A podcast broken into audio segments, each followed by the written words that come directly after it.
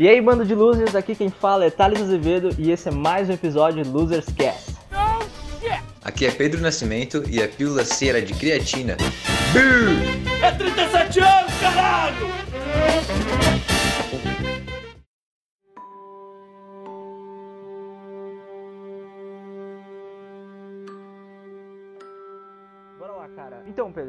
Você diz aí pra gente suas impressões gerais sobre Maniac, o que, que você achou da série, enfim, Fala aí os seus pensamentos. Ah, começando pelo primeiro contato que eu tive, que foi num anúncio do YouTube. Eu vi ela no trailer. É muito interessante porque é, ela é uma série muito colorida. O primeiro design, assim, a aparência dela me chamou muita atenção. Então eu quis ver o anúncio. Aí depois, quando vi que era a Emma Stone, que já ela vem de uma ela leva muito boa, né? De filme, melhor atriz do ano passado e tal. É, ela é muito Aí eu falei, mano, eu quero. Também, né? Ela, aqueles olhos dela meio de anime. É, isso que eu ia falar, inclusive. Os olhos grandões, né? Uhum. E aí, a Virginia Hill também, quero ver esse anúncio. Achei muito legal, mas eu tava pensando em outras coisas no momento, então nem coloquei na minha lista pra, pra assistir. Uhum. Depois de um tempo, é que por indicação do, do cara aí.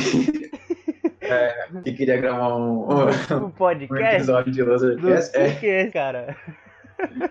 Eu comecei a ver. Aí você é, começou a ver. E é bem bacana mesmo. É, ela é uma série, minissérie, na verdade, né? As descrições que eu achei eram uma minissérie, porque ela só tem 10 episódios. Eu achei uma pena e... Então, eu fui ver a explicação do porquê que ela tinha 10 episódios. É. A Netflix, ela vem sofrendo com um efeito que ela mesma chama de Netflix bloat. Que essa coisa no, no dela meio que distribuía os episódios de uma vez só, numa tacada só, aí tipo, a série talvez não, não faça mais sucesso, aí meio que cancela. Que é um pouco disso? É, ela disse que o maior inimigo dela, quando o concorrente dela, na verdade não é a Amazon, não são outras empresas de streaming, e sim é o sono.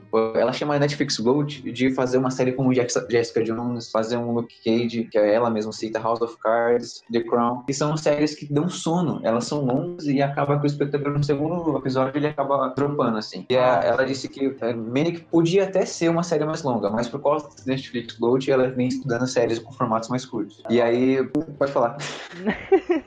Não, só ia dizer que eu acho, assim, é, é, engraçado, porque quando a gente vê uma série, quando logo de início, quando vem minissérie Netflix, você já pensa, poxa, deve ser muito bom, entendeu? É, é o efeito contrário da, da coisa. Porque tem séries, e eu entendo bem isso aí, e tem uma adaptação também do Desventuras em Série, que a Netflix está adaptando agora. Inclusive a terceira temporada sai dia 1 de janeiro, na virada do ano. Cara, eu não consegui terminar a segunda temporada ainda, entendeu? Porque, sei lá, a história tava maçante? Eu não sei se a, a estrutura dos livros não, não fica tão legal é, é na, na, forma adaptada. Mas é. Até em séries da, da própria da própria Marvel em parceria com a, com a Netflix, né? Que é no caso do Luke Cage e do Punho de Ferro. Que eu cheguei a assistir as duas, as duas temporadas do, do, do, do Luke Cage, não, do Punho de Ferro. E assisti a primeira temporada do, do Luke Cage.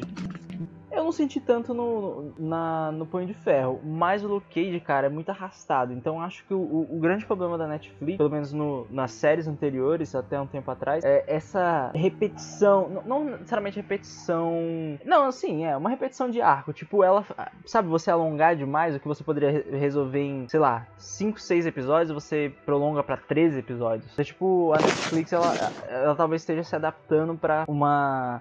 Digamos que a era da informação, que é o que a gente vive hoje, entendeu? Essa coisa muito rápida. Acho que a informação. Acho que essa série ser, ser dividida em várias temporadas não, não, não renderia tanto, entendeu? Acho que é meio por aí também. É, também. É, também tem um exemplo do 13 Reasons Why, 13 razões por quê, uhum. né, que minha pronúncia não é lá.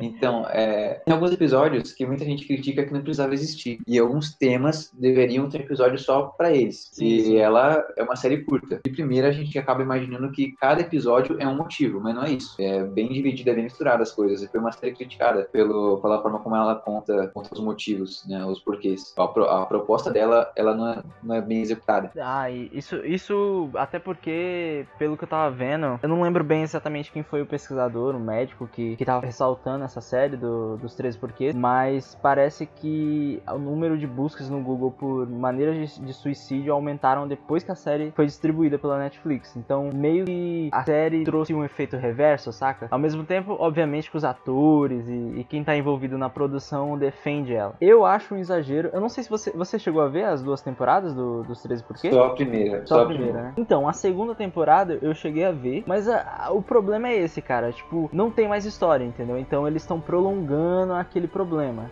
A primeira temporada já podia ter acabado ali, entendeu?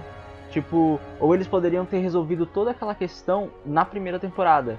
A segunda temporada é basicamente a corte, entendeu? O, o que vai acontecer com os responsáveis pelo que fizeram, etc, etc. São só consequências mesmo, né? É, exato, entendeu? E aí que tá o problema. No final da série, eu não vou dar nenhum spoiler, mas tem um, uma ponta, digamos assim, a série poderia acabar na segunda, na segunda temporada sem menor problema, até onde eu me lembro. Mas aí tá, tipo, eles a Netflix vê que o negócio tá fazendo sucesso e eu acho isso até um pouco errado, considerando o tema dessa série em específico, de você ficar plantando meios de continuar a história, entendeu? Então no final você tem meio que um, um, uma ponta ali até meio pesada é, para você dar continuidade numa terceira temporada, mas você, você vê claramente que aquilo é, é uma forma de vamos fazer mais dinheiro com isso aqui, entendeu? Com esse conteúdo. Uhum. E eu acho que um, um dos grandes problemas da Netflix é não entender até então, né, não, não entendia tão bem essa uma forma tão pontual de, de, de, contar histórias. Eu acharia até estranho, na verdade, e eu acho um pouco estranho ainda, você ter uma minissérie com atores de Oscar, cara. Emma Stone, entendeu? Tipo, é, é, é meio confuso isso, entendeu?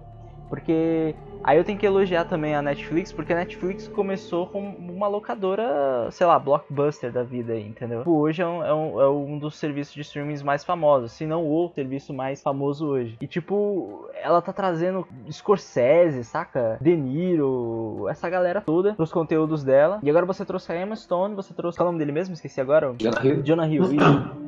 Então, tipo, eu, eu, acho eu acho bacana, mas eu, eu nem tinha pensado, quando eu, eu fiquei sabendo da série, pela primeira vez, eu nem tinha pensado muito em relação a. Ah, a série é uma, é, vai ser uma minissérie por conta das razões que a gente tá, tá explorando até agora. Eu achava que era mais uma coisa de, de cachê mesmo, saca? Tipo, uhum. acho que essa galera não vai querer ficar 20 temporadas, entendeu? Num, num, num, serviço de streaming. Acho que eu tinha esse pensamento por aí também. E uma coisa legal em que você acabou, acabou, acabou citando 13 Razões Por Quê, é que o final de 13 Razões Por Quê, ele tem um pouquinho, do primeira temporada, ele uhum. tem um pouquinho a ver com Maniac. Só que Maniac Maniac é mais do bem. A gente pode falar disso mais pra frente, que a gente pode ver o, o, a comparação entre visões da vida e o medida de felicidade. Tanto do Maniac quanto dos dois falam que é melhor. Ela tem um ponto de vista muito mais, mais adulto, uh, né? realista, adulto, é, do que Três Razões. A gente pode falar disso mais pro final. Então, eu queria falar um pouco agora da família do Owen. Bora começar por aí? Pode ser o Ele é um cara. Eu não sei se eu posso chamar ele de um cara problemático, ou é a família dele ah, que é pode. problemática. eu, é, eu, acho que é, um pouco dos dois, né? Eu acho que ele é o problemático, mas a família é problemática primeiro, que gera esse problema nele, né? É, Isso. Para começar, eu acho que a gente pode citar da, do relacionamento que os pais dele estavam pagando pra uma mina ficar com ele, ter sete filhos, entendeu? E tipo, envelhecer Cara, que loucura, brother. Então, então tipo. Mas, aí, mas aí que tá, o Owen. Será que ele já, ele já tava meio que, que mal a, a um, já, já tinha algum princípio de esquizofrenia, será? Porque, tipo, ele fala que ele, te, ele começou a ter dificuldade de, de entender o que era realidade ou não a partir desse momento, entendeu? Que ele percebeu que ele, ele tava vendo uma mentira com, a, com essa mina que dizia amar ele, mas não amava, entendeu? Então é. Uhum. Eu acho que começa por aí. Acho que talvez ele já tivesse um certo meio que um caminho, entendeu? Pra, pra, pra doença, enfim, pra, pra dificuldade que ele tava passando. Mas isso só intensificou mais ainda, entendeu? É, até porque a família dele, acho que eles, eles não. No fundo, no fundo, eles não se importam tanto com ele, né? Eu acho que é, é mais a, a, É como. A gente pode dizer que ele é a ovelha negra da família. Tipo, é o filho que não deu certo, entendeu? Então, tipo, você tem o cara que é o, digamos, o popular, o cara equilibrado, né? O filho, o filho principal da família e você tem o Owen, né? Que é tipo. É, sei lá, enfim, é, é, a vergonha, talvez, entendeu? Então é. Uhum. Ou pelo menos ele se enxerga dessa maneira. Alguma coisa para acrescentar? Né? Me lembra um pouco. É, é, é a primeira referência que eu tenho, mas é, existem muitos outros lugares onde acontecia. Em uhum. Esparta, uhum. quando um bebê nascia com problema, ele era sacrificado, por causa que isso atrapalhar a sociedade. Então eles não tinham deficientes, pelo menos não de início, né? Uhum. Aí tem até um vilão no filme 300, que ele foi um bebê com problemas que foi poupado. E aí os pais dele criaram ele em segredo, quiseram que um dia ele virasse um soldado, assim, se eu não, se eu não, se eu não me engano. Se ele virasse um soldado com deficiência, eles iam mudar a sociedade, né? Por causa que é uma sociedade bem perfeccionista. Sim, sim. No, no, né, na família do Owen, lembra um pouco isso, porque, tipo, na realidade, existem bebês que são abandonados quando eles têm problema visualmente, né? Ou crianças que são deixadas para adoção, maiores, né? E pessoas com deficiência na família são deixadas de lado. Ali no, na família, ela era tão focada no sucesso, né? Que mesmo ele não sendo um problema tão gigantesco assim, eu, eu vi um pouco disso. Como ele é um filho muito perfeito, ele foi sendo deixado de lado. Assim, sabe? Por seleção natural, mais ou menos. Ela só focando no sucesso foi deixando o bebê errado de lado. É, é tipo a ferida, né? É tipo.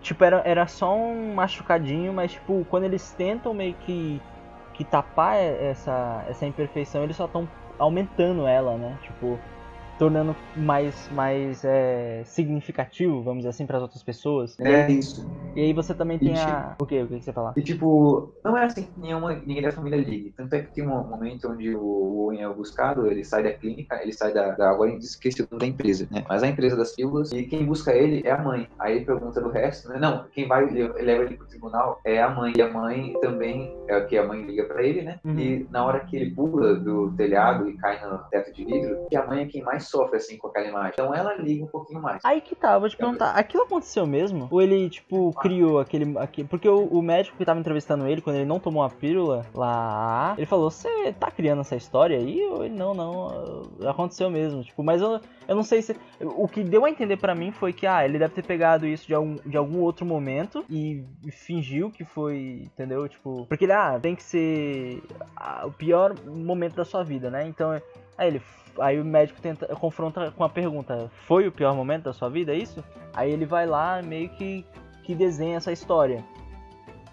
Eu fico meio na dúvida se a história é real ou não, porque tipo, a, eu não sei se é um exagero ou é só uma impressão minha, mas eu, eu, eu, sinto que há um, um, certo exagero na cena quanto a parte que o irmão dele começa a cantar, tá ligado? Em público ali e tal. E aí, tipo, ele pula ali. Tipo, eu não sei. Você acha que aconteceu eu mesmo? Eu acho que o irmão dele é babaca o suficiente pra acontecer. E, tipo, pensando assim pelo lado de deixar o bebê de lado, né? É, sendo uma família rica, eu acho que se eles fizessem deixar o bebê deficiente de lado e tradução, eu acho que eles conseguiriam tapar. Talvez aí um repórterzinho que esteja bem, o Shigeru conseguisse saber, descobrir que uma família rica deixou o bebê deficiente de adoção, algo assim, né? Uhum. Mas, por ele ter levado a vida muito tempo tendo esses problemas, eu acho que ele nunca teve uma crise. Então, por, por isso que todo mundo falava, ah, não é nada demais, ele só é um pouquinho estranho. E a partir daquela crise é que todo mundo começou a ficar preocupado com ele. Então, acho que aconteceu mesmo. Eu acho que todo mundo viu o quanto ele era, ele podia ir longe. Agora, outra coisa, será que a dificuldade de comunicação dele com, com as outras pessoas, isso já vem de um histórico? Ou isso começa muito Será que isso vem de tipo de um, de um histórico familiar desde a infância? Tudo bem que ele, eles não chegam a explorar tão a fundo esse lado dele. Você acha que, que, que, isso pode ser de muitos anos ou uma coisa recente, sei lá? Naquela cena que o irmão dele narra a, a história do Falcão, né? Uhum. É, eu acho que na época ele já era meio é, acuado mesmo. Na época era criança e pegou o Falcão. O, o, irmão dele, quando vai narrar pro pessoal na mesa de entrada a, a, a história que ele, o Owen tinha no Falcão, uhum. eu acho que ele já interpreta o Owen meio acuado. Tipo, ah, não sei o que, eu devo tal uma coisa. Eu acho que na época ele já tinha essa má comunicação, esse problema de relacionamento. Sim, sim. Mas isso nunca atrapalhou muito, muito mesmo a vida dele, ou o suficiente para as pessoas verem ele de primeira já com, com outro pensamento, outro olhar. Isso depois daquela tentativa de suicídio é que todo mundo lembrou que ele tem uma crise, que ele podia ir longe e tal. E aí sim começaram a tratar ele de forma diferente depois. Eu acho que isso se dá muito porque ele é um cara que. Tipo, ele podia ser, já ser meio quietão. Aí, como o resto da família costuma ser mais aquela. aquela família modelo, né? Que a gente tava falando uhum. agora. Aí ele, ele destoa. Uh, o problema começa a surgir no, a partir do momento que eles tentam tornar ele o que ele não é, entendeu? Tipo, fazer ele se comportar da maneira que ele nunca quis ser, vamos dizer assim, entendeu? E a única pessoa, curiosamente, que, que entende ele, a Nora, né? Nora não, a cunhada, cunhada. Dele, cunhada dele, entendeu? E até que tem aquele, até aquele papo meio meio esquisito, que ao mesmo tempo.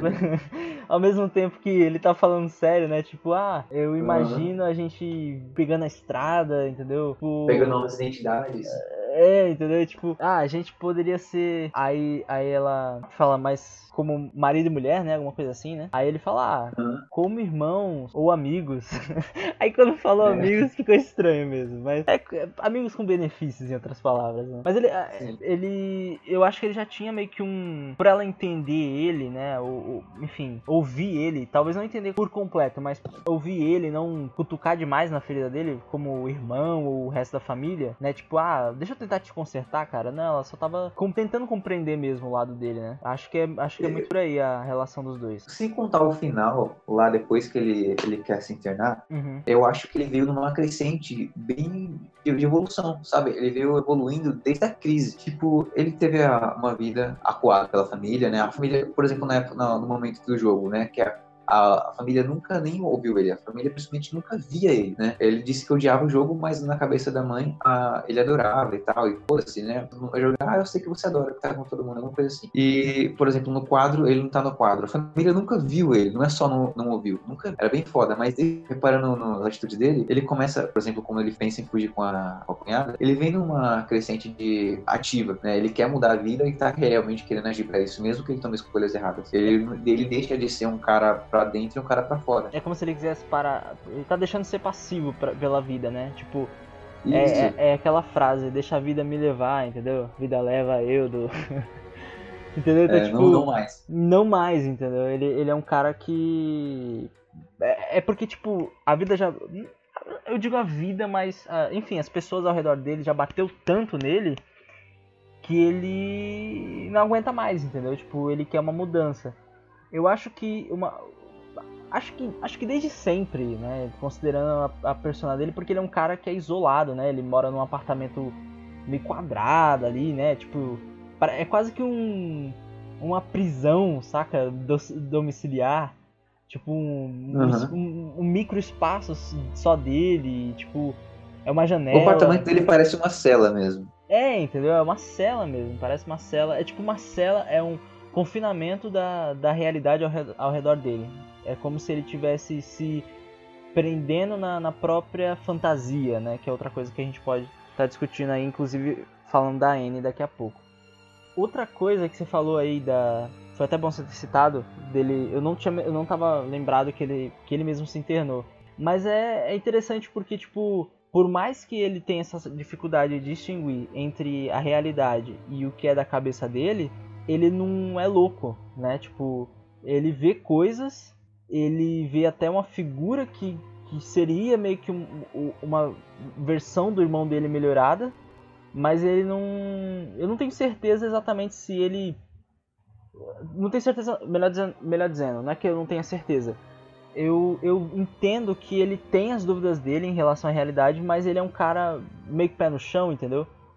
é, comparado ao resto da família que vive rindo, vive cantando, vive, sabe, essa alegria, essa, essa euforia o tempo todo, é como se ele tivesse meio que fora daquela Matrix, entendeu? Tipo, ele não, não se encaixa, entendeu? E eu não digo, eu não digo isso nem de forma negativa, eu acho que é uma forma, tipo, até, ó, vamos lá. Agora indo do, do começo pro final. Mas enfim, a gente vai voltar pro começo daqui a pouco. No final a gente sabe que, enfim, para quem estiver ouvindo, spoilers à frente aí, ele foge com a com a Annie. E tipo, você vê um sorriso no rosto dele, que é meio que o, sonho dele se realizando. Você percebe que destoa muito da realidade dele. Família é rica, família tem influência, mas ele é um cara muito mais na dele, entendeu? Ele é um cara mais simples, ele não precisa de muito, é meio que por essa linha. Então, é, o Owen, ele tem a esquizofrenia paranoide, ele foi diagnosticado com isso pela... Me esqueci o nome daquele computador, mas é inteligência artificial baseada na Tia May, né? Uhum. E aí, é, a esquizofrenia paranoide, você tem que ter uma propensão para ter isso, ou, tipo, uma cabeça fraca, algum um tipo de personalidade, né? alguns costumes, mas é, ela é causal, tipo, ela tem que ter um, ela tem que ter um gatilho é, na sua vida que vá te começar a duvidar das coisas. O que acontece? No cérebro do, do, esquizoide, eu, desculpa, eu tô, devo estar errando nos termos, mas quem tem a doença do Owen, a dopamina e o glutamato, eles é, têm problemas na reprodução dela, né? São neurotransmissores. E aí, é, a parte que vê a realidade e que julga a realidade não se conversa por causa desses problemas hormonais, desses neurotransmissores. Então ele começa a, a ter alucinações, a, a ter reações exageradas, a tomar decisões erradas, mas ela tem um fator de vida, assim, sabe? De um fator de vida. Bem, é, depende do que ele viveu, do que aconteceu com ele, e não é um fator como uma, sei lá, uma doença com um vírus ou como uma síndrome de Down. Eu não, ele não nasceu assim. É, não, sim, sim. É, eu só acho um pouco curioso ele ter a propensão, né, digamos, o... porque na família, esse lado não é tão explorado, mas na família não tem meio que um, um sei lá, um primo, um tio distante, tem alguma coisa relacionada à genética. Mas é, é bem de, dentro desse lado que você falou, entendeu? A questão do trauma dele, da família ter arranjado uma mina para ele, e depois ele ter descoberto que era tudo fake, entendeu? Ela não amava ele de verdade, enfim. E acho que e isso, tipo, acho não, isso foi um, um, um baque muito grande para ele, porque, tipo, o cara tava interessado na mina, com toda certeza, e, e de repente ele, ele meio que, ele já, tava, ele já tinha propensão para ter to, todo esse problema, né, e ao mesmo tempo ele, isso foi meio que um gatilho, né, pra, pra chamar essa, esse lado mais frágil, vamos chamar assim, do, do personagem. Tem até um gráfico aqui que mostra o, a porcentagem de, de chance da pessoa ter a doença. Uhum. Ela tem 10% de chance se ela tiver um irmão com esquizofrenia. Ela uhum. tem 18% de chance de desenvolver se for um irmão gênio, gêmeo, não idêntico se tiver esquizofrenia, né? Que o irmão idêntico não, não divide o mesmo, a mesma bolsa, não lembro. E 50% de chance se tiver um irmão gênio idêntico, bom, é, né? Ou, sei lá, cai, cai em um e entrar no outro. Uhum. E 80% de chance se os pais, alguns pais tiverem. E os pais não pareciam, né? Eles não são pessoas que não é uma flor que se cheire, mas não pareciam ter nenhum tipo de doença. É bacana você falar isso, porque eu tava vendo um documentário de um canal muito bacana, não vou lembrar agora o nome especificamente, mas é de um brother americano que ele ele sai pelo, pelo país, ou enfim, pelo mundo, e ele conhece pessoas com é, deficiências físicas ou mesmo mentais, Uh, e tem um episódio em específico que ele, que ele fala com uma, com uma mulher que tem esquizofrenia. Inclusive, ela, ela fez uma palestra na, naquele TED lá. O nome da palestra dela, se não estou enganado, Eu Não Sou um Monstro, né? I'm Not a Monster, enfim. E aí, tipo, ela discute um pouco dessa relação e como foi a dificuldade no início e tal, de adaptação, porque é, eu acho que deve ser muito mais agressivo, porque, tipo, uma pessoa que tem ansiedade e, e que tem tratamento e tal, é, se não tiver o remédio adequado, ela, sei lá, vai se sentir ansiosa ainda. Mas uma pessoa que tem esquizofrenia, ela não vai deixar de ver o que ela está vendo, entendeu? Então, tipo, Nossa. o remédio. Então, tipo assim, é, é, o remédio, ele talvez funcione em alguns aspectos, mas ao mesmo tempo, entendeu? Então é, ela fala que um dos gatilhos principais dela são cores brancas e vermelhas porque ela vê o, o palhaço do, do It na, nas alucinações dela. Então deve ser uma coisa bem assustadora, entendeu? E ela... é sério, pô, é sério. E aí, tipo, ele, ele perguntou, você se sentiria incomodado se eu te perguntar se você vê alguma coisa agora? Ele falou, é, eu tenho uma regra, eu não falo para as pessoas quando eu estou vendo essas coisas ou não. Então, tipo, pra ela é meio que uma uma coisa... Eu tenho que ver essa palestra, mano. É, é, é muito, muito foda, cara, muito foda.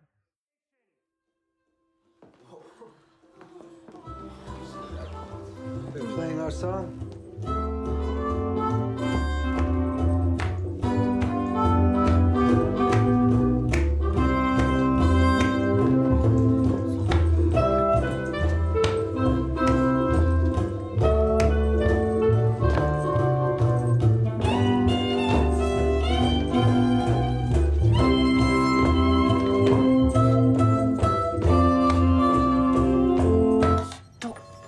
Trying to stick yourselves together.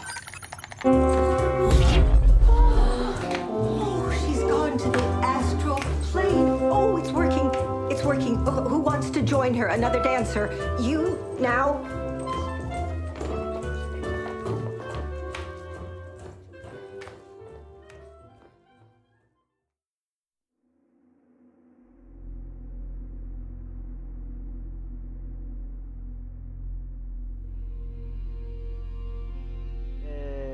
Então ela fala muito dessa questão dela, da dificuldade de interpretar a realidade, né?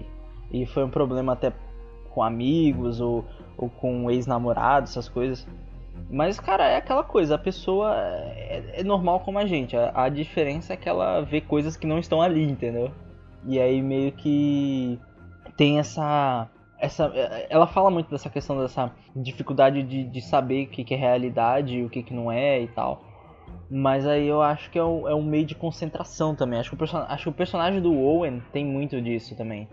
Ele meio que foca numa coisa ao, ao mesmo tempo que ele vê uma alucinação que representa a figura do irmão, ou pelo menos a figura que ele queria que o irmão fosse, é, é meio que um guia, né, da, da vida dele, tipo, para onde ele tem que ir, para onde ele tem que, aonde ele tem, ele tá acertando, onde ele tá errando, né? Acho que é, um, acho que é, é quase um mantra dele. é, a partir do momento que ele achou a, a Annie, e é bom a gente até entrar no, na personagem, a Annie ela é, é o, meio que o novo mantra dele, tá? É, é, a pessoa que vai ajudar ele a ir pro novo caminho. Entendeu? Não necessariamente ela vai ser a pessoa que vai curar ele, mas é, isso me faz lembrar até de uma frase do filme do, do Solista, que é com Robert Downey Jr. e esqueci agora o, no, o nome do outro ator.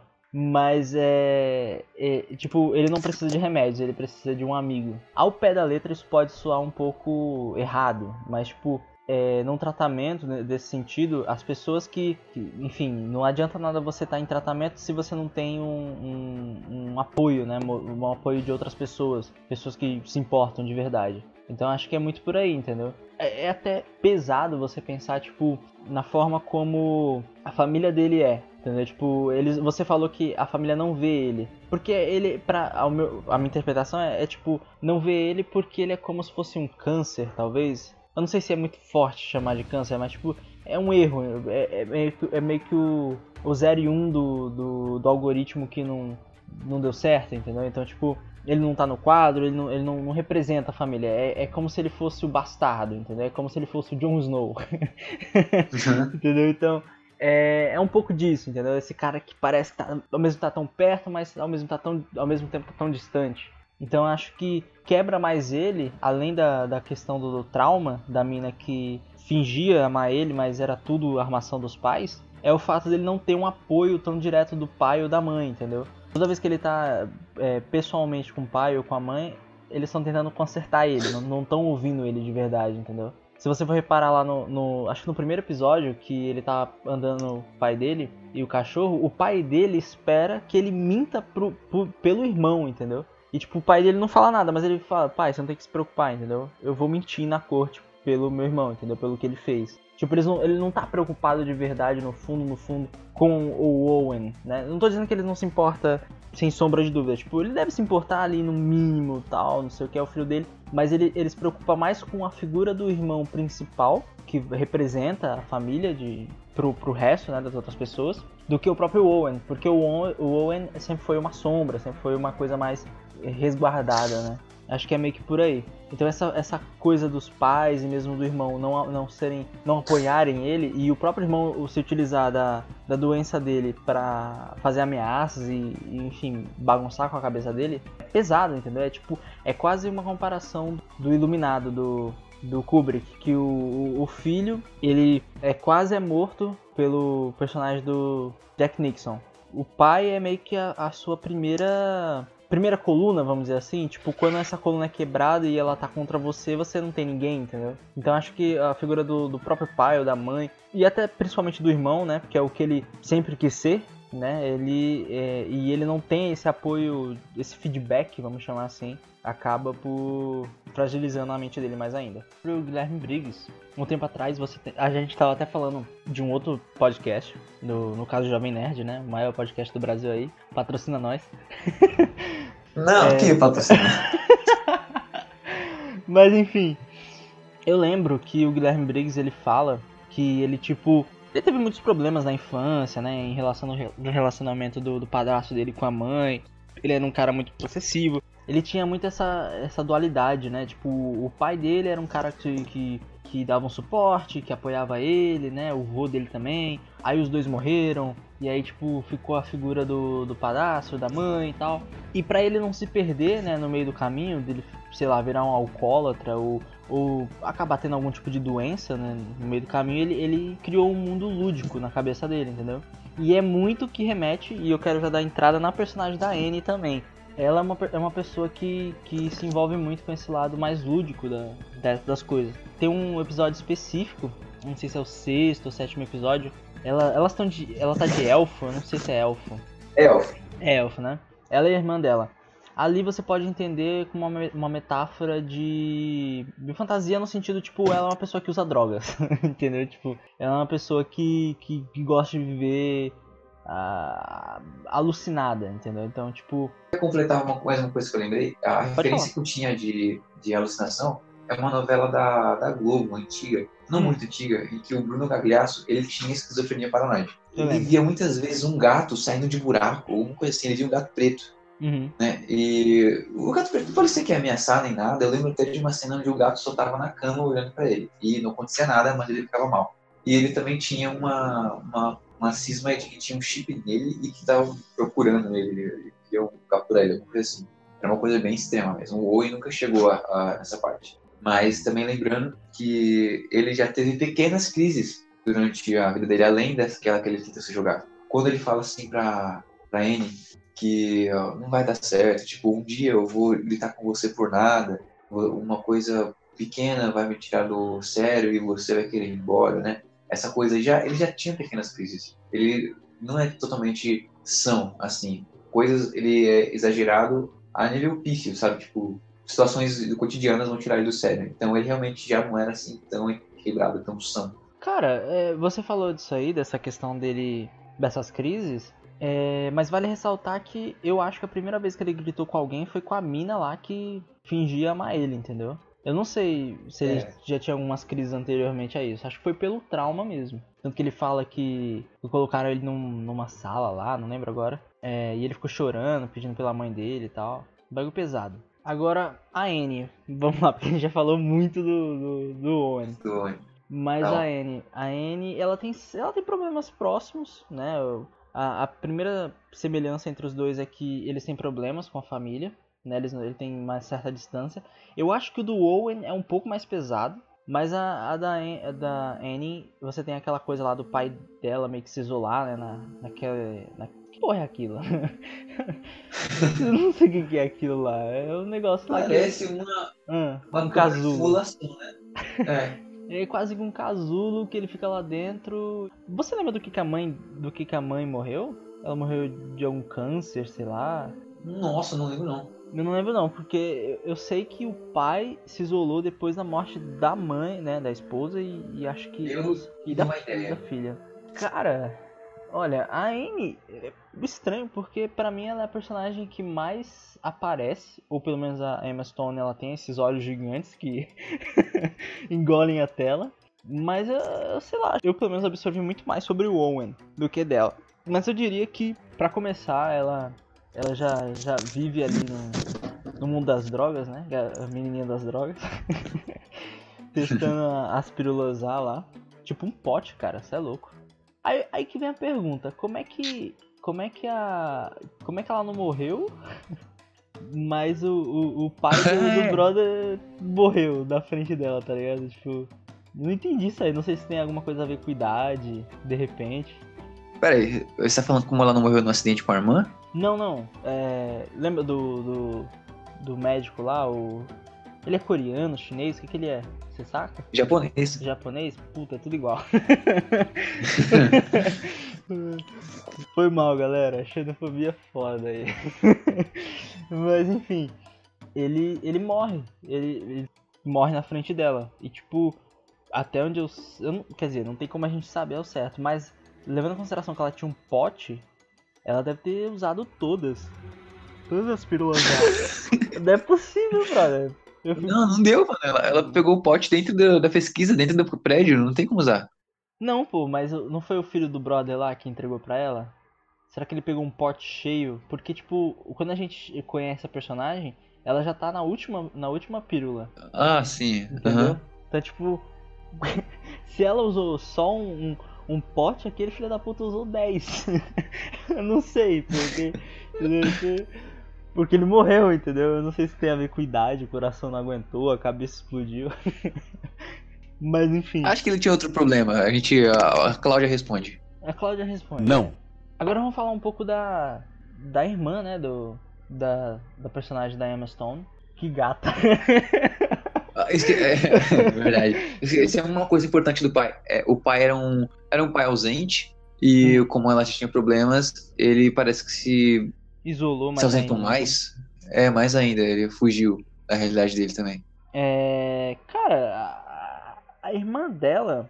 Eu achei, achei meio cuzão, porque, tipo assim, a conclusão que eu compreendo de tudo é que no final das contas, por ela ter dito aquilo, tipo, ah, você vai embora e eu não vou ter que mais pensar em você, falando da irmã, e a irmã fala, ah, eu também vou sentir sua falta. Tipo, ela ofende a irmã dela, né? Ela fala aquela coisa horrível e tal. Que cuzona, né, mano?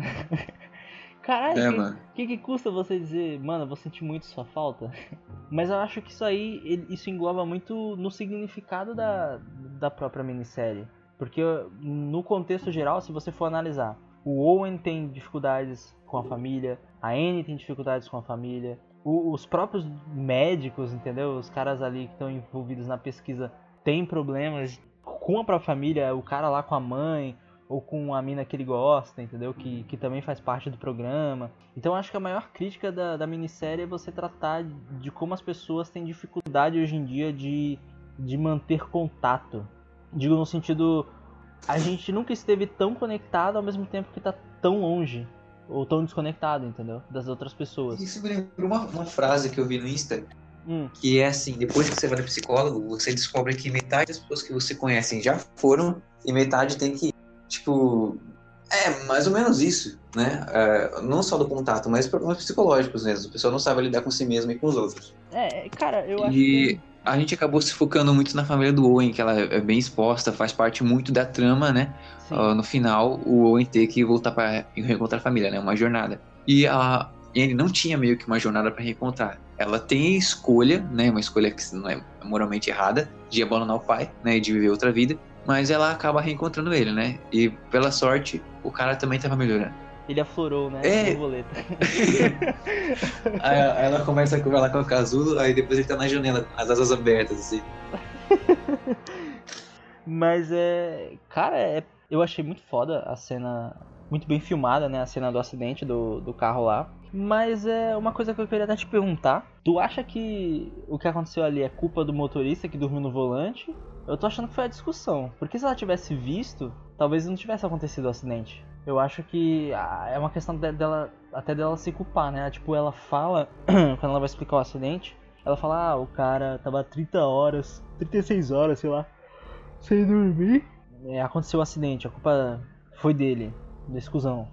Mas no fundo, no fundo ela tá falando de si mesma, entendeu? Porque eles estavam discutindo lá e tal. Ela não tava olhando pra estrada também. E é outra coisa interessante de abordar, porque nós seres humanos, nós temos essa mania de tipo, quando a gente não consegue resolver os nossos problemas pessoais ou internos, o que seja, é remoendo aquela, aquela informação, tá ligado?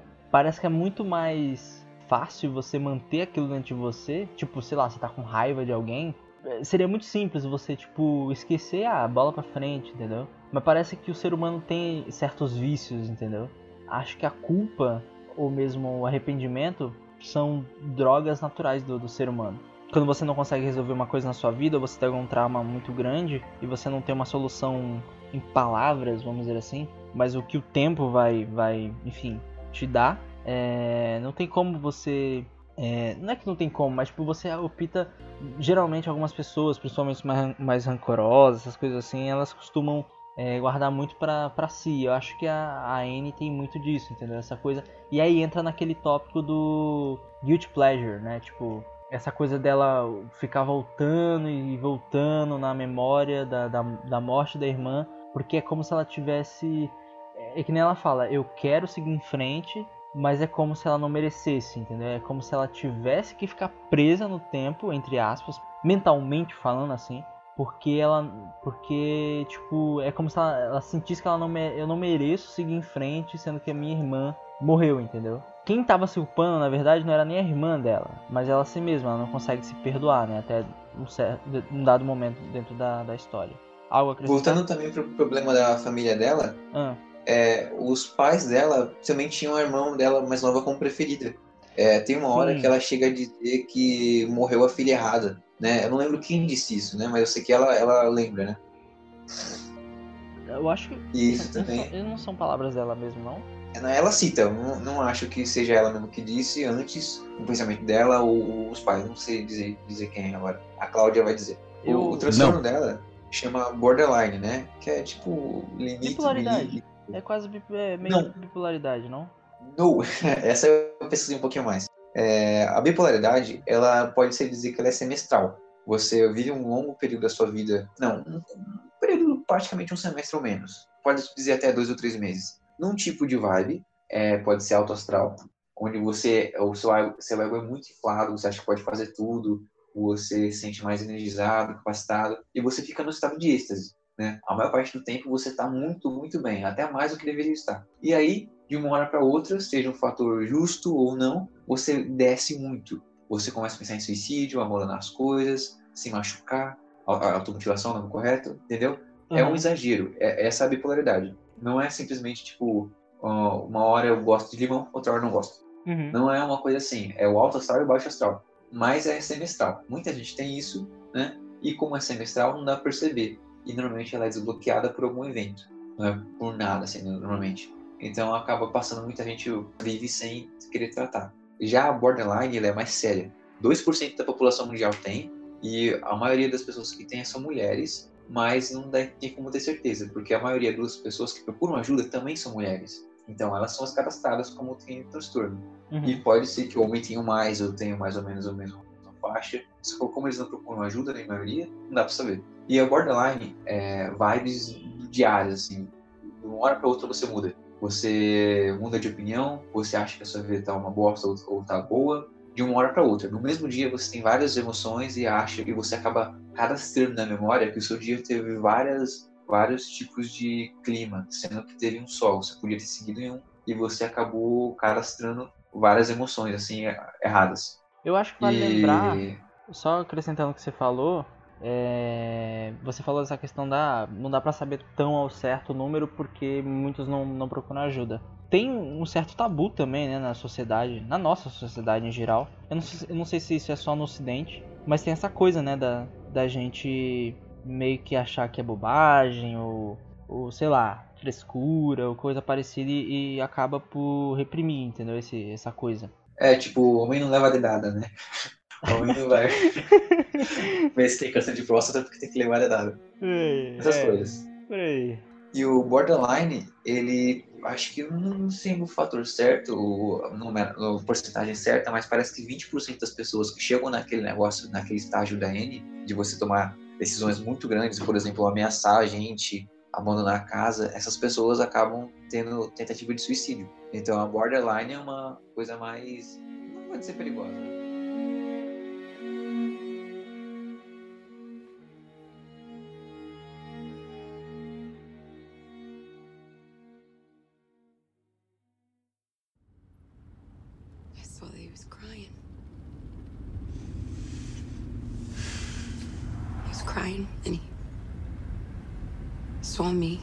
The.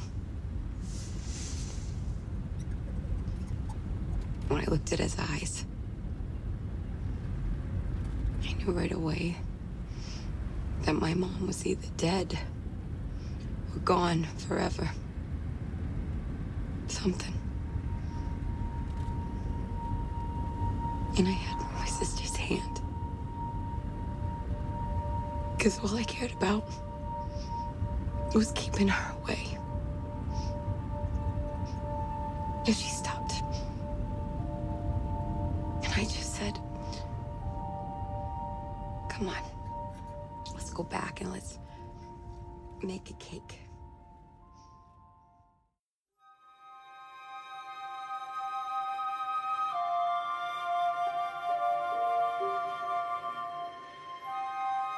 Então, no, no episódio 5 você tem é, uma festa. Eu acho que você lembra, né, da festa? Que ele... Lembro, festa de gala, no É, meio da floresta, Exatamente. dedicada a Satã. E aí, tipo, ali você tem muita. Além, além da. No, no caso, a mãe do, do, do cientista lá, ela aparece pela primeira vez ali porque o Owen já viu ela numa propaganda, né? Acho que no mundo real, alguma coisa assim. Ou será porque a inteligência artificial é baseada na, na, na mente dela, sei lá. Porque, tipo, ela, ela meio que aparece ali. Não tem uma referência muito grande, né, pra, pra ela aparecer na, É, na pior que agora eu esqueci, né? Mas, é, como ela é baseada na, na atriz, né? Que eu já esqueci o nome também. Sim, eu te amei. É, Te Amei. Uhum. A Melhor Te Amei, também conhecida como Melhor Te Amei Cadeira. E aí, Hum. é, muita gente gosta daquela velhota lá que deve ter morrido, né? Então eu não vou falar Não. qual que é a Melhor Te Amei. Ela E tá muita viva. gente gosta da Ela novinha, tá né? viva. Ela tá... Ela tá, tá viva. Que recorde, né? Tipo, Que recorde. e... e a novinha também, muita gente gosta da novinha. Uhum. Eu simpatizei mais com a do meio. A Tia May número 2. E aí. é, ela é baseada naquela inteligência artificial e, Uhum. inclusive, ela dubla a voz do, do- da inteligência. Foi? E. Tu- Foi. tu- eu não lembro. Eu não- Peraí, peraí, peraí. Você, você viu o Peraí, será que eu fui pego pela dublagem? Eu Ah, acho que eu caí na. Ah, merda. Na, na versão original, eu. Pra, quer dizer, pode ser também uma interpretação, porque tem uma voz meio robótica. Pode ter tido uma alteração, mas pra mim é de outra pessoa. Não é dela, não.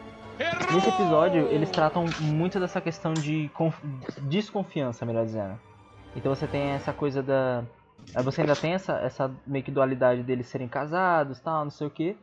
O Owen e a Annie. Ao mesmo tempo que você tem os problemas de. Acho que os problemas de confiança se refletem muito em, em- os problemas pessoais de cada um deles, né? Tipo, mais diretamente com a, com a vida real. Aí ele meio que tem esses problemas de, de, de comunicação entre os dois também.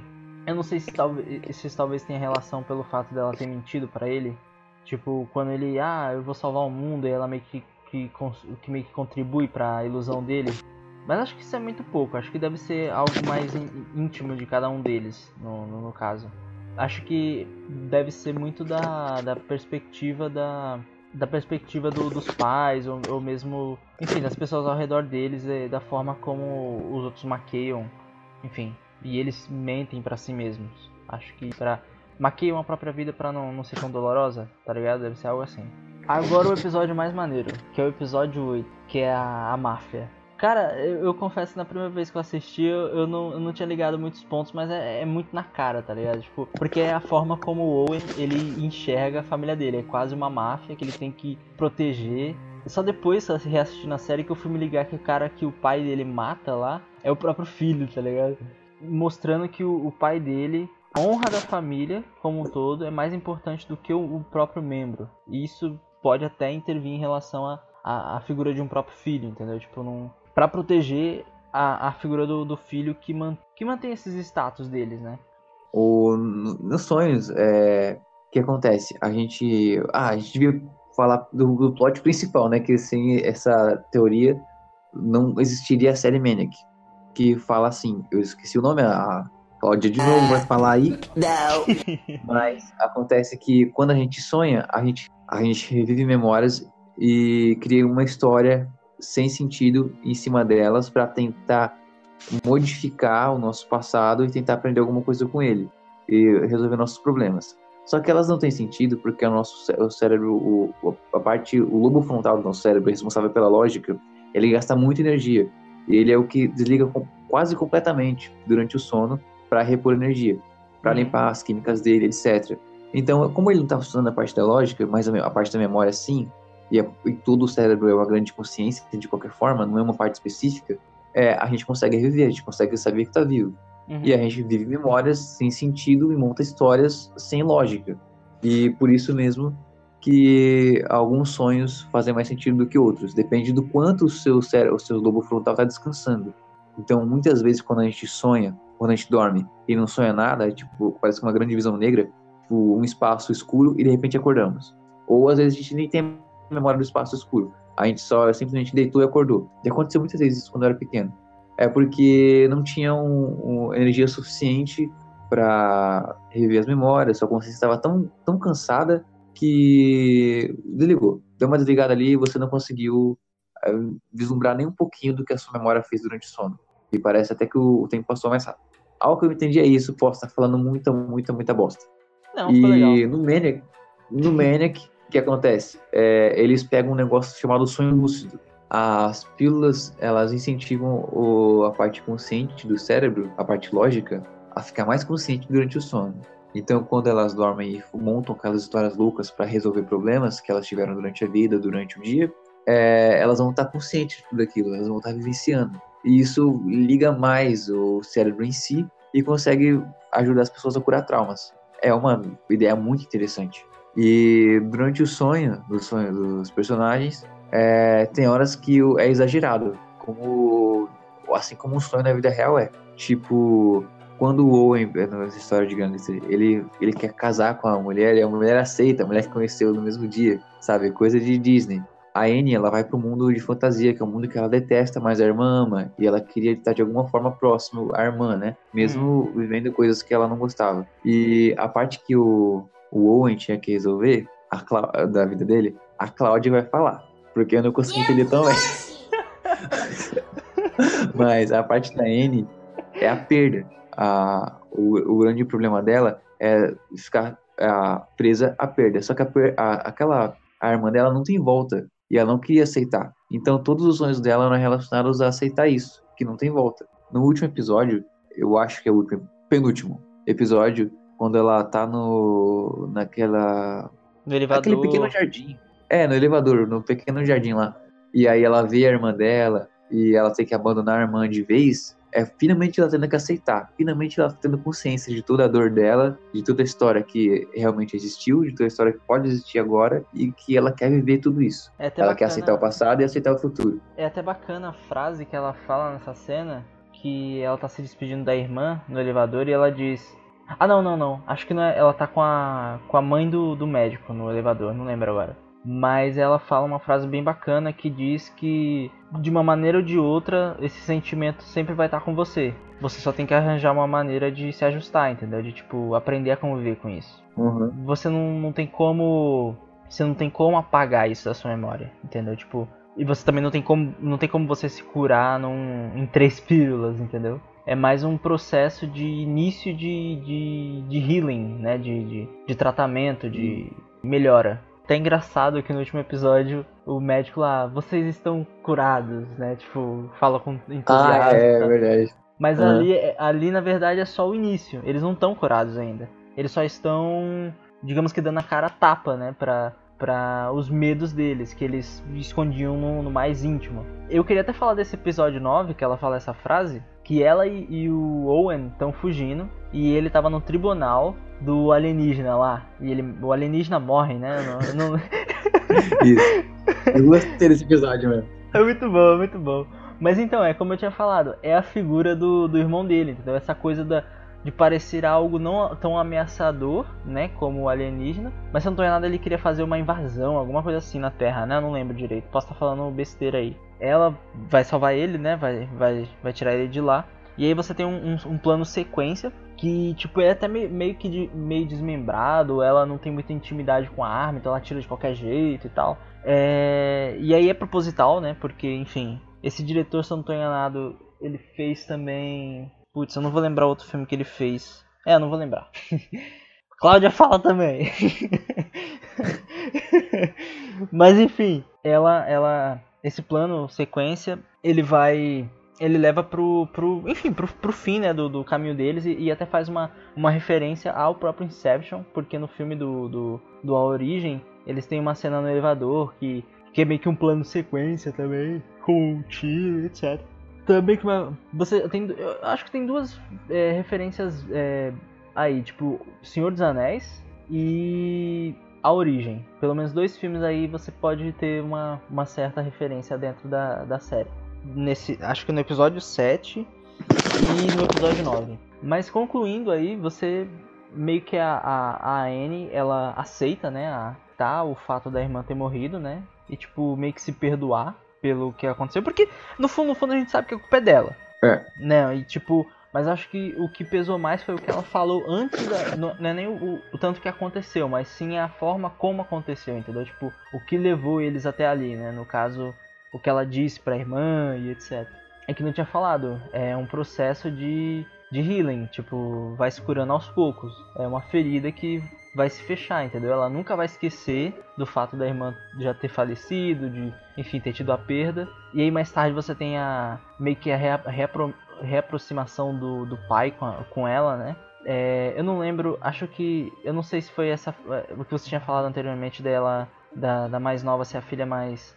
Não, não, não. Acho que é. Ela, na cabeça dela, ela tinha que o pai a, a culpava, né, pelo, pelo ocorrido. Alguma coisa assim. E ele. Acho Também. Que ele nega, tipo, ele fala que não e tal. Aí meio que. Enfim, seguindo em frente, né?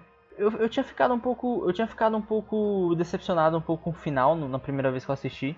Com o fato deles meio que estarem tomando os caminhos opostos, a Anne e o Owen. Claro que no final eles, enfim, ficam juntos e tal. Não é bem um final feliz para sempre, né? Eu acho que é uma coisa mais palpável, vamos dizer assim, entendeu? Tipo, eles estão seguindo um caminho juntos. Se vai dar certo ou não, a vida que vai dizer, entendeu? Acho que é legal quando a história não tem aquele happy forever e tal. Mas uhum. então, é, você tem o Owen, que antes dele, dele se internar, ele vai lá pra corte, né? E ele fala que ele não acha que é o irmão dele. É com certeza o irmão dele. é. Aí, tipo, o irmão dele é seu filho da puta. é. E, e, aí, tipo. Mas acho que ali, cara, foi bacana ele ter, ele ter entregue. Porque ele, ele se libertou, entendeu? das amarras da, da família dele. Uhum. Tipo, pela primeira vez ele, ele tava decidindo por ele mesmo, entendeu? E não pelos outros, ou enfim, pela família, né? Que ele mesmo trata, quando tá lá na, na, naquele teste de imagens, ele vê a família na mesa reunida, aí ele fala, ah, sufocado. E pela primeira vez ele, ele, ele não, sente, não se sente na obrigação de corresponder aos desejos daquela união, entre aspas, vamos dizer assim, né? Ou como você tinha falado também, entre aspas, família, entendeu? E mas ao final você tem aí a dificuldade do Owen em saber a realidade e, enfim, encontrar um caminho dessa loucura dele, enfim. É... E o que é bacana, porque tipo, no meio da série ele fala que ele teve um sonho, né? Alguma coisa assim, deles dois fugindo juntos. Que é a mesma coisa que ele tinha meio que falado lá no, no, no primeiro episódio pra, pra cunhada. É... Só que aqui eu acho que de uma maneira até mais pura, né? Não é eu não sei se ele tem algum, alguma, inten, alguma intenção com a, com a Annie. Acho que não. Pelo menos não tão diretamente. Eu acho que é uma amizade mesmo, né? Não, não sei se vai, tipo, ir para algum lugar isso. Mas, tipo, é, eles fogem so, sozinhos, né? Tipo, bem legal como a cena é descrita exatamente como ele, ele imaginou. Tipo, eles fugindo pra um lugar que eles não sabem. E, a, e tem uma, uma galera correndo atrás deles, entendeu? É interessante como ela agora consegue entender ele e consegue fazer com que ele tenha equilíbrio para achar a realidade e as coisas estão à volta dele, entendeu? Porque acho que muito da, da falta dele da compreensão da realidade pela visão dele é por ele ter medo de confiar na própria realidade, entendeu? O que está à volta dele ou das pessoas que as novas pessoas, no caso a Anne, que se importam com ele, né? É, uhum. Eu concluiria essa série dizendo que a gente não pode ser curado por tecnologia, um sistema que apague nossas emoções, entendeu? E isso, acho que esse pensamento se reforça até pelo filme que o Jim Carrey fez uns anos, uns bons anos atrás, lá em 2004, se não estou enganado, que é O Brilho de uma Mente Sem Lembranças, que ele fala, inclusive, é, que ele fala não, né, que o filme trabalha a ideia que, tipo, ah, você teve um momento ruim com aquela pessoa e você quer apagá-la da sua vida. Mas o fato de você apagá-la da sua vida, você também tá apagando você mesmo. Porque você amadurece, entendeu? Então, tipo, você num relacionamento com uma pessoa, em diversos campos, sei lá, namoro, casamento, amizade, o que seja, você excluir aquela pessoa da sua, da sua vida só porque tem um lado ruim nela, é, você o personagem acaba percebendo que ele também está excluindo coisas boas dela que correspondem a, a coisas boas nele, entendeu? A construção dele como ser humano. Então, tipo, é como se ele estivesse apagando ele mesmo. Então, você, isso não se torna. Não, não faz você se tornar mais feliz e livre para viver uma vida sem feridas, mas você se torna uma pessoa é, catatônica, entendeu? Você não, você não tem vivências, você não tem aprendizado, você só, você só existe, entendeu? Então essa ideia não, não, não é palpável, é, é utópico. O propósito da série é criticar essa distância, essa dificuldade de conexão entre as pessoas, né? Pelo menos ao meu ver. É, eu, logo no começo do programa eu falei que ia dizer ter algumas considerações sobre o final da série que eu gostei, né? Hum. Porque ela tem um recado melhor que 30 Reasons Why. E aí também lembrei de outra série que também tem um final, é, onde tem personagens que têm problemas psicológicos ou problemas sociais, e também tem um final que não é muito bom, não tem uma mensagem muito boa, que é a The End of the Fucking World. O que acontece? Spoilers Sim. aí. Sim, spoilers, Você- galera. Quem não viu a série. Então, no final da série, um dos protagonistas morre, que é um menino, ele tem 14 por aí, e aí Aham. ele acha que é um psicopata e ele vai se enganando assim a série toda. Até que depois que ele vive algumas aventuras com a menina, a namorada dele, né, ele descobre o valor da vida, mas ele começa só a, a mastigar isso, a só digerir essa informação segundos antes dele morrer. Porque ele morre, ele leva um tiro, né, por causa que ele fez um monte de crime e acabou, bom, o- o- os É, Eu não policiais sei se ele morre. Ele morre mesmo? Ele levou uma bala, tipo. Acho que mano, eu acho que morre. Não sei, não sei. A gente vai saber. Vai ter nova temporada, então. Vai ter nova temporada? Vai, pô. Ah, então ele não morre. Continua o seu raciocínio. Caso ele tenha morrido, versão do diretor Pedro, ele morre. E aí tem uma notícia, tipo, a vida é uma só, viva como se não tivesse amanhã e tal. As coisas valem a pena porque são únicas, né? E não é uma, uma mensagem muito boa pra quem tá perdido, pra quem tá se sentindo mal. Não sei se quando você tá se sentindo mal, lembrar que uma, a vida é uma só vai te curar, vai ter uma mensagem tão boa assim. É uma mensagem um pouquinho triste, porque você vai achar que se você estiver bem desequilibrado, se você tá se sentindo mal e a vida é ruim e ela é uma só, você não vai querer mais ela. E aí quando vai no Owen e você tem mil possibilidades com a Anne, que é uma coisa que ele não imaginava que pudesse acontecer, fugir com uma mulher que ele gosta, mesmo sendo sua amizade, por desconhecido, uma- depois de ter feito a justiça para si próprio, que é traindo a família, que isso é- acho que ele se sentiu injustiçado com aquilo, e depois que a Anne, ela realmente foi o contato dele, ele sempre, na alucinação dele, ele dizia que ia ter um contato, um contato que ajudaria a salvar o mundo, e ele salvou o próprio mundo, porque essa referência pode se dizer também ao início da série, quando o, o James lá, ele narra que ele narra que cada um tem um, um mundo interno, a partir começa lá nos asteroides, aí depois foi para a bactéria e agora cada um tem seu mundo interno. O Owen salvou mesmo o mundo. Ele teve um contato que salvou o mundo interno dele. Uhum, E é um final bonito. Eu, eu achei muito mais positivo do que neutro aquele final. concordo. Mais uma lembrança agora que eu tive do quando eu estava falando do sonho lúcido, né? Ou uma coisa muito retardada é que não é retardada, é só um pouquinho exagerada. É que quando ele vira o Falcão no sonho, é, ele fala, eu tô indo, Eren, não sei o quê, mas ele não tem muito. ele não tem muito objetivo. Ele tem uma vaga lembrança de que tem que salvar N, que tem que encontrar N. E é mais por uma coisa instintiva. O relacionamento deles chegou ao nível de proteção, tipo, de tipo, se jogar no arame farpado pro outro passar. E na hora do Falcão, ele ficou instintivo. A amizade deles foi, foi acho que, reduzida um pouquinho ali durante o sonho a um recurso instintivo, sei lá. Ah, considerações finais, notas, né? Quantos balões a gente vai dar pra série? Calma aí, calma aí, calma aí. Antes de irmos para as notas, eu queria tirar uma dúvida contigo. Tu acha mesmo que é só uma amizade? Sim. Será que não vai rolar nada? Será que é friend zone? Não, não friend zone. Eu digo no sentido tipo, será que será que ele vê ela de alguma maneira a mais? Eu acho que um homem muito imaturo, ele vê essa esperança em todo mundo, sabe? Eu acho que a maturidade Sim, é, sim. vem quando você consegue selecionar bem. Eu acho que ele começa a selecionar é, a Anne como uma parceira ah, ruim pra ele com o tempo, né? E eu acho que quando chega aquela hora ele vê que é só amizade. Ele vai selecionando ela. Entendo. Entendo. Não, sim, faz sentido, faz sentido. É, mas eu fico pensando assim, será que a vivência deles estarem juntos tal, será que isso não vai levar em alguma coisa em algum momento? Talvez, mas acho que não. É que eu fico pensando, Ah. eu, fico, eu fico pensando numa extensão do perso- do- dos personagens, agora imaginando qual seria o futuro deles. Porque, tipo, eles são jovens, então eles ainda vão ver, vão conhecer outras pessoas. Ele provavelmente vai conhecer outras pessoas, ela vai conhecer outras pessoas. Então, tipo, sei lá, eles vão se relacionar com outras pessoas. O que, que vai manter eles juntos, entendeu? Será que essa relação é pra sempre? entendeu? Acho que é uma, da, uma das perguntas que ficou pairando minha, meus pensamentos quando eu terminei a série. O que, que você pensa em relação a isso? Eu espero que eles se curem, né? Tipo, eles ainda estão meio retardados. antes de, antes de casar, você tem que estar tá bem, né? Então. Porra. Ah, isso me lembrou uma. uma... me lembrou uma crítica do, do site Vulture. É muito legal, cara. Muito, muito bacana. Tem uma frase que ele fala assim: o final é bom porque, apesar do. Ó, me perdi. Foda-se. Foda-se, vai continuar assim mesmo, não, não vou cortar não. Não, essa parte corta porque não teve nem graça. Ah, porra. É, ou, no site Vulture, ele faz uma crítica, tem uma frase muito boa, que é o mundo é menos ruim se você passar a vida com algum outro otário triste. Caralho, que frase filha da puta. Eu gostei dessa frase, entendeu? Porra. É, vai tatuar tipo, nas costas. As pessoas são otárias, é, eles são otários tristes, e seria bom que eles estivessem juntos, entendeu? Entendeu? É, é a vida. Não é, uma, é a vida.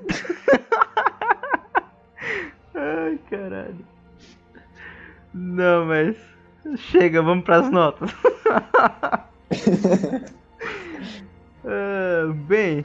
Balões. Vamos lá, vamos pros balões. Cara, eu não vejo nada. De... Eu, eu, eu, estou talis positivo nos últimos tempos aí. Acho que a maioria do, dos conteúdos que a gente gravou aqui nos episódios eu dei cinco balões e vou dar cinco balões de novo, cara. Acho que, acho que a série acerta bem, porque ela, ela, ela tem 10 episódios, ela se conclui, é uma história fechada. Então, tipo, não tem por que a história continuar a partir daí. Eu também, eu também acho que os balões, os cinco balões valem porque a Netflix está acertando meio que o modo de séries que ela, que ela deve produzir. É claro que isso não cabe para todo todo gênero e, e todo personagem ou toda história, enfim. Mas eu acho que a história ela, ela consegue é, até se relacionar melhor e trabalhar melhor esse aspecto, aspectos psicológicos, mesmo com metáforas, né, e sonhos e camadas, etc, do que um 13 Reasons Why da vida, entendeu? É uma visão muito mais madura, uma visão muito mais, mais é, real, como a gente estava falando mais anteriormente. Então por isso, cinco balões aí para Maniac série original Netflix. Pedro? Tinha um problema na, na, na série que era o problema mesmo da Netflix Gold, que é a, uhum. Netflix, ela falou que o problema, o, o, o, maior inimigo dela, o maior concorrente é o sono. E uhum. aí, como esse, esse, a série tinha muita história, ela comprimiu muita coisa em 10 episódios, com medo de dar sono nas pessoas. E eu acho que talvez seja um lado negativo, né, o tanto de, de informação, assim, ele é tudo e ao mesmo tempo não é nada. Tipo, é, tem uma hora que é comédia, aí tem uma hora que é drama, aí tem uma hora que tem um pouquinho de ação, e como é uma coisa tão misturada, acaba ficando bom, tem de tudo, né? E principalmente tem uma mensagem emocional, que eu não sei dizer se é drama, se é autoajuda, qual gênero cabe isso. Uhum. Mas se você vê um, um, geral assim, você fica meio perdido com o clima que ela te passa. Sim. E aí eu não sei se eu dava 5 balões ou não. Então eu vou abrir aqui dois universos paralelos. Um eu dei 5, um eu dei 4,8. Pronto. Esse balão tá meio murcho, pronto. É. Pronto, e... Não, foda-se, 5. 5 mesmo? é, é eu, eu juntei os universos, 5. A série é foda, Porque... É, porque não teria como ser perfeita. E nem sempre é, nota máxima significa perfeição. Não, sim, sim. Concordo, concordo. É você, tipo, como que ela. Você não sonha sempre com o mesmo clima, você não tem todo dia o mesmo clima, então, por retratar a vida que é imperfeita, ela tem que ser retratada de forma perfeita. Então, sim. cinco balões. Eu acho que vale acrescentar também que essa é uma série que dá pra você, sei lá, recomendar pra uma pessoa que tá passando por um momento difícil do que você passar um 13 Reasons Why da vida, por exemplo. Com certeza. Uhum. Entendeu? Então, tipo, é uma série que vale muito mais a reflexão da, da questão da amizade, da proximidade das pessoas, umas com as outras, que é a grande discussão da série, do que uma série que bate tanto na tecla da, enfim, suicídio, essas questões mais pesadas e até delicadas. Enfim, é isso. Esse foi mais um episódio do Losers Cash.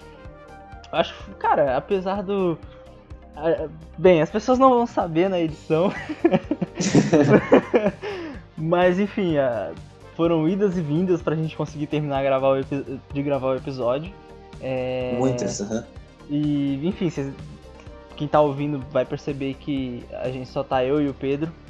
Hum, Mas enfim. E questão a de- Cláudia? E a Cláudia, claro. Dá oi aí, Cláudia. Sorry, I didn't quite get that. E, enfim, é uma questão de agenda também, e a- até pela questão do, do tema, né, que nem todos os participantes do, do Losers tinham visto a série. E, enfim, já, já tinha uma semana já que a gente queria comentar sobre, e eu acho que tava mais do que na hora também, né. Considerações finais, Pedro? Pra finalizar Ah, o episódio? nas próximas a gente tem que ter mais propriedade para falar, não ter tantos imprevistos, ah, restringir a Cláudia a, a venda, tem a participação menor, senão ela vai pedir um cachê maior.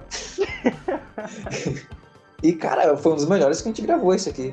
Mesmo Eu se a gente achar que no futuro que foi uma bosta, entre as bostas, A ela é a foi menos legal. seguida. É, e olha, eu vou dizer, hein? Quem, quem tá ouvindo desde o primeiro episódio sabe que o áudio está bom. Dessa vez. É, então é, é isso. Eu- muito obrigado pela participação de todos os envolvidos, eu Pedro.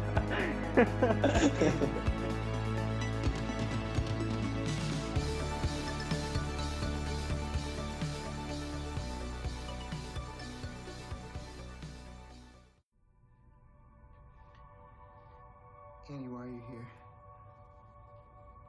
Because I'm your friend. That's what friends do. Okay.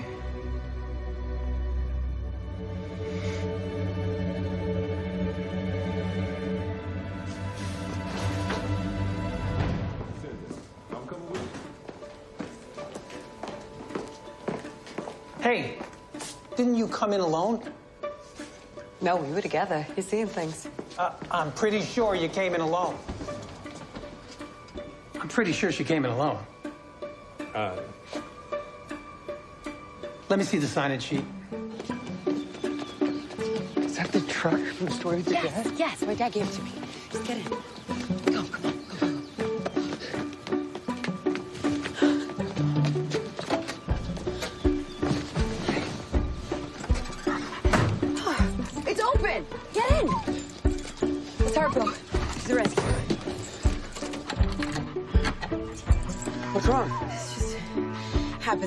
Happens when I try to start cars. Owen, will you go to Salt Lake City with me?